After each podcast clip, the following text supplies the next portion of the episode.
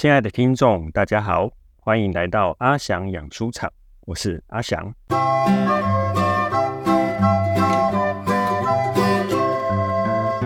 阿翔养猪场是一个跟阅读有关的节目，我会试着聊聊家里养的几本书，跟大家分享阅读这些书的经验。希望我跟这些书相处的故事，可以成为听众们的帮助，让听众们也都可以在自己的家里成为养书大户。今天是阿翔养书场的第一集，就想来跟大家聊聊阿翔养书场这个名称的由来。其实，阿翔养书场本来是我自己在一份杂志的专栏所取的名称。阿翔当然就是指我本人，至于养书场。则有点是为了要跟养猪场取谐音，因为阿翔我大学时候读的是兽医，大学毕业照道理应该要跟各式各样的动物相处在一起，只是因为大学念书的时候就发现我对文史哲书籍的兴趣远远多过于兽医相关书籍，这导致我大学毕业并没有真的成为兽医，相反的反而进了社出版社，先是当行销企划。后来又当起编辑，相较于兽医可能要去养猪场帮猪看病，一脚踏进出版社的阿翔，我变成是天天要跟书打交道。虽然没办法当养猪大户，当个被书环绕、天天与书相处的养书大户，其实也非常有趣。因此，当杂志编辑请我帮自己的专栏取名称时，很快就想到了阿翔养书场这个名字。虽然是临时想到的专栏名称，不过仔细想想，阅读一本书，很多程度上也真的像在养一只动物。每一天打开一本书，我们就像是在跟我们所养的动物打交道。我们聆听这只动物的需要，也试着对它的需要做出回应。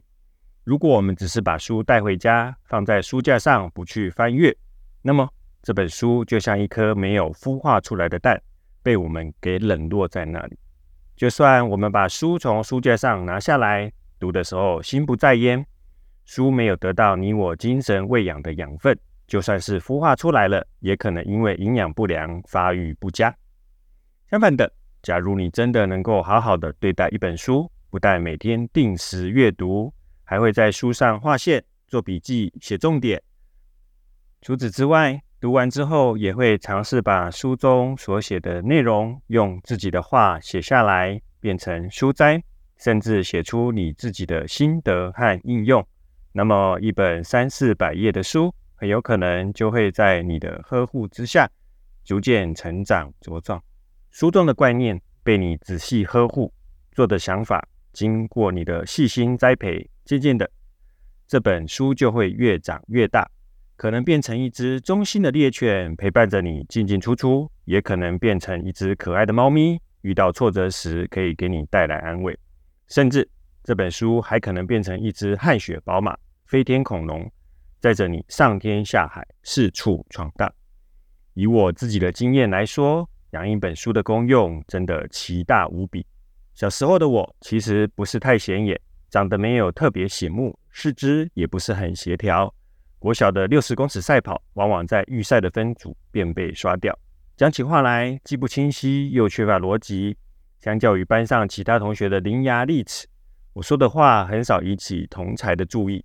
是在这样的情境下，我开始接触到书籍。我的母亲会在周末的时候带我们去彰化活动中心的图书馆，我是在那里接触到了亚森罗平、福尔摩斯。有一天，我父亲还拿了一本倪匡的科幻小说《知离人》。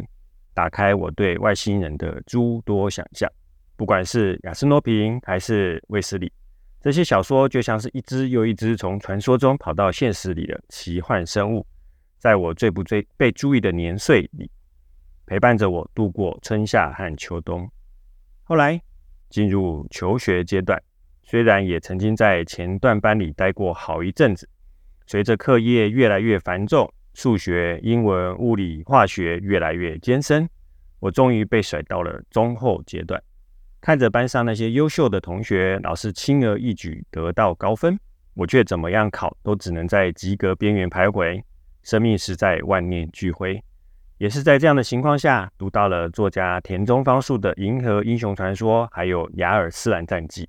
无论是杨威利，或是莱因哈特，还是纳尔萨斯与达龙，这小说里的人物与故事，就像是一只庞大的雷龙，把我扛在他们背上，将我的性命给撑住，使我不至于被升学压力、物竞天择的残酷给消灭。进了大学，开始接触基督信仰，一开始的顺风顺水，到后来学校团契的汽友们一个一个生命遇到困难，并且丢出许多稀奇古怪的问题。上帝真的存在吗？祷告真的有用吗？基督信仰是不是只是人的想象？圣经真的只是上帝的话吗？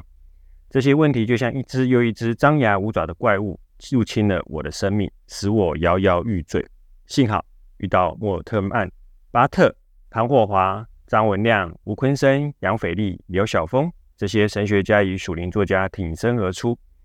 尽管他们的书有些读来已经不若。米匡、亚森、罗平、银河英雄传说那样容易下咽，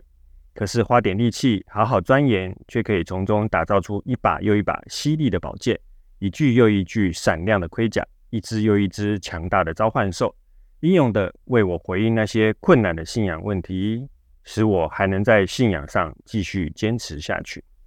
除了社会遇到的怪兽，就更是奇形怪状。有的出现在工作职场，有的出现在人际关系，有的出现在婚姻家庭，有的出现在教会团体。怎么样才能够为公司找到正确的方向？怎么样与同事好好合作？怎么样与太太沟通？怎么样陪伴自家的孩子？教会的方向何在？系友遇到问题应该要怎么协助？还好，总是可以找到那么一本书，经过细心的呼吁，耐心的阅读。让它蜕变成一只新的恐龙，新的召唤兽，把我载到更高的地方、更远的地方，去摘取更有用的武器、更有效的良药，使我有足够的力气、足够的能耐来化解千奇百怪的生命挑战。非常期待未来的日子里，可以把阿翔所养的这些书介绍给大家。有些书你可能早已养在家里好些日子，是你的得力助手；另有些书，你可能曾经试着想养一养。骑一骑，却始终不得其门而入。还有些书，你可能第一次听说它的名字，听到它的故事。无论你是哪一种，都希望阿翔养书场所分享的这些养书经验，可以为你的养书生涯增添一些帮助，让你养出一只又一只精彩的动物、有趣的恐龙，使你更有面对未来的把握，踏出生命的每一步。谢谢大家收听第一集的阿祥养书场。也期待在第二集跟大家相会，拜拜。